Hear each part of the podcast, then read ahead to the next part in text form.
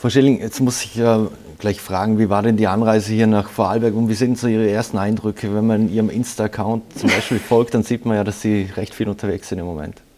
Das stimmt, aber es war mit dem Zug eigentlich ganz bequem. Ich bin gestern am Abend spät angekommen, aber konnte heute in der Früh schon kurz einen Spaziergang am See machen.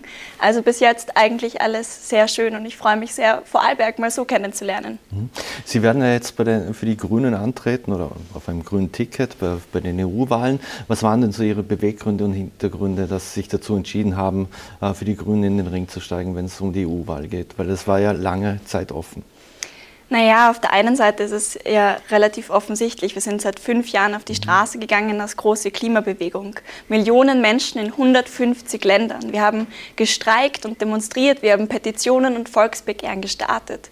Und nach fünf Jahren auf der Straße, nach fünf Jahren Politik auf der Straße, war da plötzlich irgendwie auch die Möglichkeit zu überlegen, okay, geht man dorthin, wo die großen Hebel liegen, dort, wo man Kritik mhm. geübt hat. Und mit dieser Möglichkeit war dann der Entschluss für mich ähm, irgendwann doch klar. Und ich habe gesagt, okay, ich will es versuchen und ich will Politik anders machen und ich will mhm. dort die Zivilgesellschaft vertreten und das mit Leidenschaft und Mut machen. Und ich glaube, wir haben ganz, ganz viel zu gewinnen, nämlich progressive Klimapolitik ist gut für uns alle, für unsere Lebensgrundlage, für den Boden, fürs Wasser. Und das war der erste Grund. Und der zweite Grund ist, einer, der mir ehrlicherweise ziemliche Bauchschmerzen macht, nämlich dass Rechtsextreme in Europa stärker werden, dass wir einen Rechtsruck erleben, der demokratiegefährdend ist, der aber vor allem für die Menschen und die Lebensrealitäten bedeutet, dass es ziemlich viel schlechter wird. Mhm. Wie viele Aktivisten stecken noch äh, in, in, Ihnen? Vor allem, wenn man jetzt dann aufs politische Parkett muss und geht, das ist ein ganz anderes. Ja, vielleicht ist es ein bisschen ein anderes und auf der anderen Seite, ich bin derselbe Mensch wie noch vor ein paar Wochen. Und äh, nur wegen einer Bekanntgabe von einer Kandidatur und für diese Bewerbung heißt das nicht, dass ich anders bin, sondern ich glaube, ich habe riesen Respekt vor der Aufgabe, aber diese Bewerbung und den Schritt, den ich mache, den mache ich mit demselben Elan und mit derselben Art, wie ich davor Aktivismus gemacht habe. Und ich glaube, wir müssen ehrlicherweise sogar den Schritt zurückgehen und sagen, Politik passiert genauso in der Straße wie in den Schulen, so wie am Familientisch und am Stammtisch, wie in Parlamenten. Mhm. Und ich glaube, es ist wichtig, das zusammenzudenken und nicht zu sagen, die da drüben machen Politik. Politik machen schon wir alle. Mhm. Und warum gerade dann äh, die Kandidatur für die EU-Wahl? Es wäre ja auch auf nationaler Ebene etwas möglich gewesen. Es stehen ja, stehen ja auch Wahlen an. Sie gehen auf die vermeintlich größte Bühne, die wir hier in Europa haben, also nach Brüssel. Gerade weil in Brüssel total viele Gesetze entschieden werden, die für klimapolitische Fragen relevant sind. Jetzt gibt es gerade zwei Gesetze, die wir auch in Österreich akut diskutieren, die auf EU-Ebene entschieden werden. Einerseits das Renaturierungsgesetz, das noch im Februar hoffentlich beschlossen wird, wo es darum geht, und das ist ja was ganz Zentrales für alle Menschen, die hier leben, wie sich Böden gestalten. Und da geht es um 20 Prozent aller Böden renaturiert werden sollen, das heißt aufgeforstet, das heißt entsiegelt. Und das ist für mhm. Österreich ein Land, das Spitzenreiter in der Bodenversiegelung ist. Äh, für die Fußball-EM hat es nicht gereicht, mhm. aber das haben wir geschafft. Mhm. Und ich glaube, auf der anderen Seite total wichtig auch das Lieferkettengesetz. Das heißt, auf der EU-Ebene werden einfach ganz viele essentielle Gesetze entschieden, die für uns alle unser Leben ganz direkt beeinflussen und auch die Zukunftsfragen entscheiden. Deswegen mag ich da hingehen. Mhm. Sie haben auch den, den, Kampf gegen Rechts angesprochen. Wenn wir die internationalen oder uns auf internationale Bühne etwas, etwas umsehen, wir haben es in den Niederlanden, äh, in, in Deutschland gibt es einen riesen Rechtsruck, was die AfD betrifft, in Österreich äh, die FPÖ in den Umfragewerten überall voran. Und selbst wenn wir hier im Vorarlberg auf eine kleine Arbeiterkammerwahl sehen, dann konnten die Blauen die Freiheitlichen sogar dort äh, zulegen. Wie wichtig ist Ihnen darum, genau dieses Thema anzugehen und was kann man da auf europäischer Bühne machen? Ich glaube, das Erste ist ganz klar zu benennen, was ein Rechtsruck heißt. Also über die Rechte als Gespenst zu reden, ohne zu sagen, was das eigentlich bedeutet, ist vielleicht zu wenig. Mhm. Immer dann, wenn Rechtsextreme in Regierungen sind, werden die Sozialleistungen gekürzt, werden die Krankenkassen angegriffen, wird die Meinungsfreiheit angegriffen, aber genauso die Medienfreiheit, die Demonstrationsfreiheit. Das heißt, Rechte machen das Leben für die kleinen Menschen, für die kleinen Frauen und die kleinen Männer in den meisten Fällen einfach schlechter. Das ist das Erste. Und das Zweite ist, warum es so wichtig ist, gegen rechts anzutreten, weil es schon wirklich auch darum geht, unsere Demokratie jetzt akut zu verteidigen.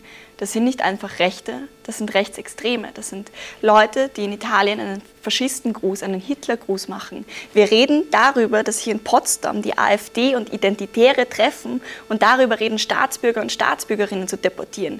Es geht darum, dass da gerade wirklich die Menschenrechte angegriffen werden das, worauf wir uns alle geeinigt haben, dass Menschen alle gleich an Würde und Rechten geboren sind, dass für uns alle dieselben Spielregeln gelten. Und wenn sich ein Kickel hinstellt und sagt, er möchte rechtsextrem als Orden tragen, dann ist wichtig, da dagegen zu stehen und ihm auch zu sagen, na, so mhm. sicherlich nicht. Mhm. Die EU ist ein Riesenfriedensprojekt und das ist ja auch die große Idee dahinter. Sehen Sie dieses Friedensprojekt gefährdet? Ich sehe, dass man darum kämpfen muss. Demokratie ist nichts, das für immer eingemeißelt ist, nur weil wir uns dafür entschieden haben, sondern Demokratie ist was, das man verteidigen muss. Und das ist der Grund, warum ich wichtig finde, dass ganz viele progressive Menschen auch nach Europa gehen und wir nicht so tun, als würde Brüssel was sein, das irgendwo weit weg stattfindet, sondern verstehen, dass das, was im EU-Parlament passiert, relevant ist für Österreich und das, was in Österreich passiert, relevant ist für das EU-Parlament. Und mhm. diese Wechselwirkung, die werde ich auf jeden Fall einerseits wahrnehmen, und auf der anderen Seite werde ich der Rechten im EU-Parlament schon noch ziemlich in den Arsch treten.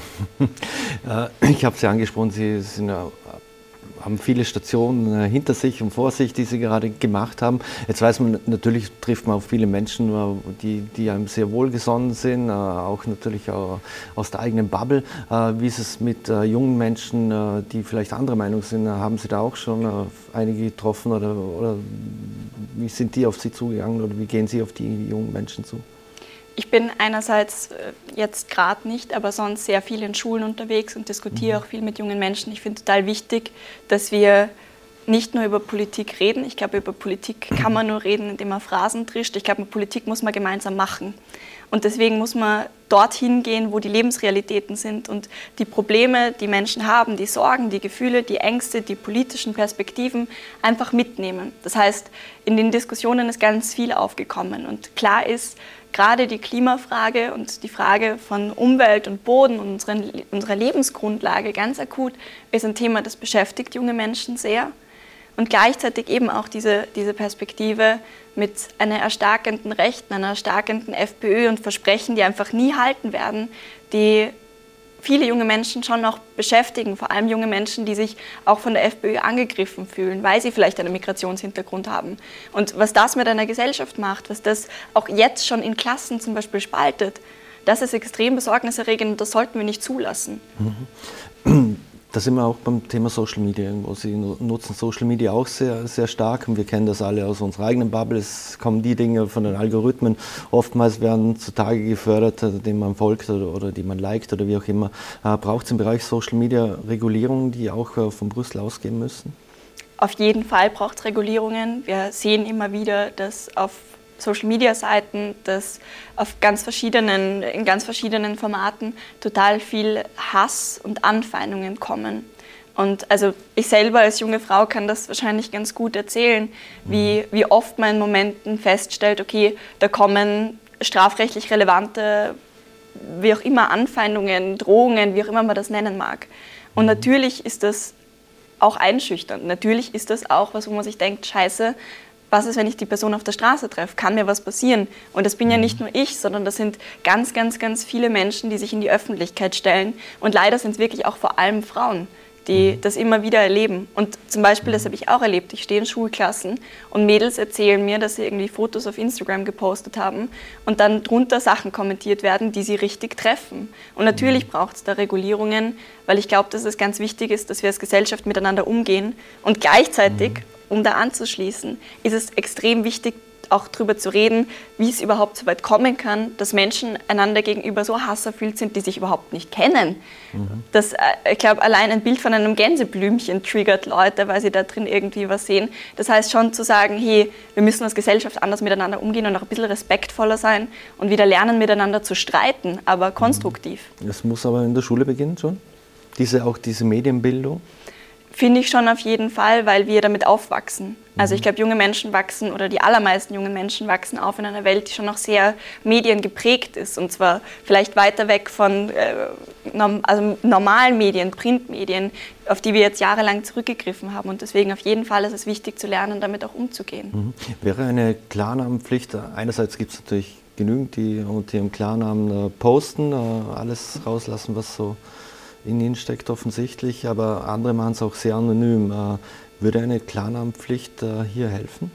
Also, Sie haben es schon angesprochen, es gibt genug Menschen, die unter Klarnamen Drohungen schreiben, Anfeindungen schreiben, die Sachen schreiben, die einfach wirklich nicht in Ordnung sind. Deswegen würde ich sagen, nein. Und auf der anderen Seite ist eine Klarnamenpflicht im Internet einfach auch schlichtweg kaum durchsetzbar. Ich glaube, es braucht andere Regulatorien und es braucht zum Beispiel einen strengeren Umgang damit, was Social-Media-Seiten, ganz verschiedene Anbieter zulassen. Aber eben, ich glaube auch, dass wir das Thema ein Stück wegnehmen müssen und als Gesellschaft darüber reden müssen, was da eigentlich gerade passiert. Mhm. Was gerade passiert, ähm, sieht man ja auch in, in, den USA. Da steht auch ein, eine Wahl an. Äh, möglicherweise wird Donald Trump wieder Präsident. Das ist ja durchaus im Bereich des Möglichen. Ähm, da stellt sich auch die Frage der EU-Sicherheits-, äh, also der Außenpolitik, als auch der Sicherheitspolitik. Äh, wie ist Ihre Meinung dazu, beziehungsweise was vertreten Sie in diesem Bereich? Weil mit Donald Trump würde ja auch, würden sich die USA vermutlich immer mehr zurückziehen, was natürlich auch für die europäische Sicherheitspolitik äh, Auswirkungen hätte. Also als erstes finde ich es völlig wahnsinnig, dass wir schon wieder darüber reden, dass ein Rechtspopulist wie Trump gewählt werden kann, der diese ganzen Sturm aufs Kapitol und ähnliches nicht, nicht schlecht geheißen hat, sondern sogar unterstützt hat. Also das, ich finde das erste Mal feststellen, dass es eine absolute Wahnsinnigkeit ist und man fragt sich ja, in welchem Film man ist. Und auf der nächsten Seite für Europa heißt das, glaube ich, was relativ Starkes, nämlich dass wir solidarischer miteinander umgehen müssen und ein gemeinsames Verständnis von Sicherheits- und Außenpolitik haben. Mit dem mhm. Beitritt zur EU, auch als neutraler Staat, der wir bleiben sollen, mhm. haben wir den Auftrag, gemeinsam eine Außen- und Sicherheitspolitik zu entwickeln. Und was aber passiert ist, dass auch da wieder Rechtspopulisten wie Kickel, wie Orban, wie all die auf diese nationalstaatliche Ebene zurückgehen, wo wir all diese Probleme nie lösen werden. Das heißt, ich plädiere für mehr Zusammenarbeit der EU. Mhm. Das heißt aber auch auf militärischer Ebene sozusagen dann, also eine klassische EU-Armee gibt es ja nicht, aber wäre das vorstellbar für Sie? Oder? Weil wir sehen es ja auch, auch durch die Ukraine-Krise, es wird überall in, in das Militär investiert, äh, sei es in Deutschland, sei es in Österreich oder auch in anderen Staaten. Naja, ehrlicherweise wie schon gesagt, Österreich ist ein neutraler Staat. Und wir nehmen an Dingen teil. Wir schicken zum Beispiel humanitäre, wir leisten humanitäre Hilfe und schicken zum Beispiel Güter auch in die Ukraine, wo es aber darum geht, Rettungswegen. Es ist jetzt zum Beispiel wieder die Frage von Kugelsicherung und Rettungswegen. Oder zum Beispiel, gerade da haben wir geholfen, das Stromnetz aufzubauen und zu schauen, dass die Krankenhäuser bestehen bleiben in Krisenzeiten. Und das ist Österreichs Rolle da drin. Und ich glaube, mhm. das ist auch wichtig, dass wir uns dazu bekennen, dass Menschlichkeit und Menschenwürde auch in Zeiten des Krieges irgendwie zumindest halbwegs gewahrt werden kann. Und auch das ist ein Teil einer gemeinsamen Außen- und Sicherheitspolitik. Wird es eine gemeinsame EU-Armee geben? Ich glaube nicht. Ich glaube nicht, dass das jetzt das Ziel sein sollte, sondern Ziel sein sollte, erstmal die konkreten Projekte durchzusetzen. Man könnte über ein Sky Shield reden, man muss über Verteidigung reden, klar. Aber mhm. ganz im Sinne der Neutralität äh, glaube ich, ist wichtig, uns auf das zu besinnen, was wir tun können und auch tun sollen. Und das ist akut Menschen helfen. Mhm. Und die Ukraine weiterhin äh, vollumfänglich unterstützen? Ich glaube, genau das, was wir gemacht haben, war in vielen Fällen richtig. Aber, also ich habe schon gesagt, Hilfleistungen mhm. etc. Aber in diesem ganzen Kriegskonzept gibt es ja eine Frage, die wir da immer aussparen, wenn wir darüber reden, nämlich die Abhängigkeit von russischem Gas. Die Abhängigkeit von autokratischen Regimen, weil wir unser Energiesystem so aufgebaut haben, dass wir von fossilen Energien abhängig sind, die aus Diktaturen stammen, von denen wir uns total erpressbar und abhängig gemacht haben. Das heißt, auch im Sinne der Neutralität wäre ein extrem wichtiger Schritt, in Erneuerbare zu investieren und auf Wind, Solarkraft, auf Geothermie zu setzen, also auf Wärmepumpen. Und auch das wäre ein Zeichen der Neutralität und was das wir tun sollten, auch zum Beispiel, um die Ukraine zu unterstützen in einem sehr weitergedachten Sinn. Mhm. Wenn Sie gerade erneuerbare Energien ansprechen und ich das Thema kurz wechseln darf, Bitte. vor allem Wind, Windenergie ist auch im Vorarlberg ein Riesenthema und offensichtlich im Politikum, ob man jetzt irgendwo Windräder aufstellt äh, oder nicht. Äh, glauben Sie, braucht es den Mix, dass man Photovoltaik, Windräder etc. einfach alles überall nutzen? Ich glaube, man muss genau das ist einfach eine strategische Frage. Welche Energieformen machen an welchen Orten Sinn? Aber ja, wir werden alles an erneuerbaren Energien brauchen. Also sowohl mhm. Solarkraft als auch Windkraft. Wasserkraft ist in Österreich wirklich gut ausgebaut. Da muss man wirklich schauen. Und das vierte ist aber ganz wichtig, eben grundlastfähige Energiequellen. Und das ist so ein unsägliches Wort, wo mir immer gesagt wird, das ist, aber es ist total wichtig zu sagen, okay, wir haben einfach Energieformen, die uns unabhängig machen können. Und die mhm. müssen wir nutzen. Mhm.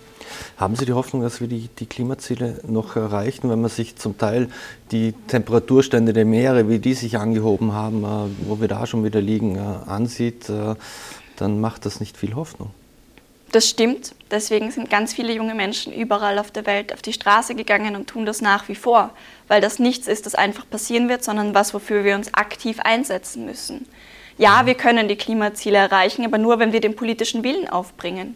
Nur dann, wenn wir fest entschlossen sind und das, worauf wir uns geeinigt haben, nämlich gemeinsame Klimaziele und zumindest bis zu einem gewissen Grad die Erhaltung unserer Lebensgrundlage, unseres Planeten ernst nehmen, mhm. dann ist eigentlich fünf nach zwölf. Und dann sollten wir jetzt erst recht über eine, eine Energiewende reden, über eine Mobilitätswende reden. Und ehrlicherweise, wir haben als Menschheit so unglaublich großartige Dinge schon geschafft. Wenn wir uns anschauen, wie unser zivilisatorisches System aufgebaut ist, was alles erkämpft wurde, natürlich können wir es schaffen, wir müssen halt wollen. Und ich will. Mhm. Abschließend noch, ähm, Sie waren selbst Aktivistin, waren selber auf, auf der Straße. Jetzt gab es dann immer viel Kritik an der letzten Generation und an anderen, die sich äh, festgeklebt haben. Da, da, wurde auch schon zum, zum Teil eingelenkt. Äh, wo sehen Sie die nächste Stufe des Protests? Weil Sie gesagt haben, die jungen Menschen werden weiterhin auf die, auf die Straße gehen. Ist es einfach auf die Straße gehen, äh, demonstrieren und sich nicht festkleben und äh, die Zivilgesellschaft sozusagen verärgern? Oder viele in der Zivilgesellschaft, ja nicht alle?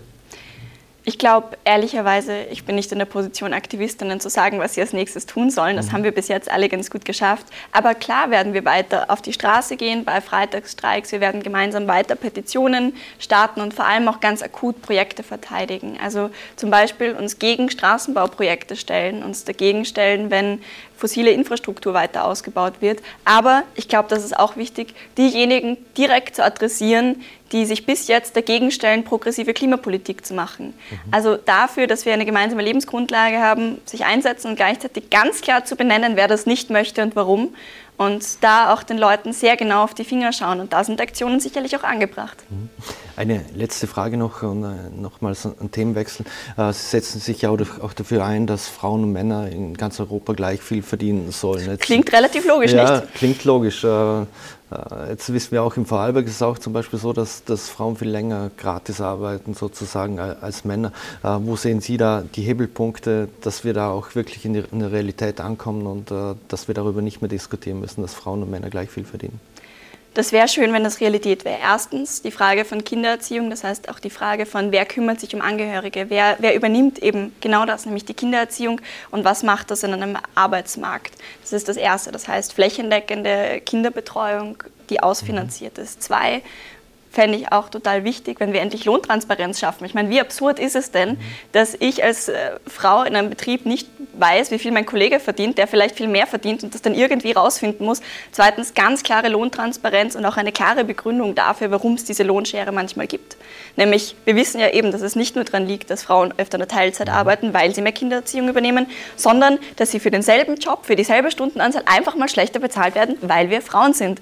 Und das wäre gut, damit aufzuräumen. Und ich glaube, als drittes, dass wir als Gesellschaft schon sehen, dass wir halt alle gleichberechtigt sind und wir alle dieselben Aufgaben haben, für einander zu sorgen und das in einem total gesellschaftlichen guten Sinn und miteinander, weil ich glaube, dass es uns allen gut, gut tun wird, wenn wir einfach miteinander solidarisch und gescheit leben. Mhm. Und diese Lohntransparenz äh, nur in öffentlichen Unternehmen oder in teilöffentlichen Unternehmen oder sehen Sie diese Lohntransparenz äh, über, auch in Privatunternehmen einfach überall in der Wirtschaft, dass es diese Lohntransparenz geben sollte oder muss? Ich finde auf jeden Fall, dass man eine Lohntransparenz überall einführen muss. Die Frage ist dann, wo die veröffentlicht wird mhm. und ob die veröffentlicht wird oder ob die zum Beispiel im Unternehmen einfach vorliegt, damit alle Leute eigentlich Bescheid wissen. Aber das fände ich auf jeden Fall einen wichtigen Schritt, ja. Lena Schilling, vielen Dank, dass Sie sich die Zeit genommen haben und äh, schöne Zeit noch im Vorarlberg. Danke für die Einladung nach Vorarlberg. Dankeschön.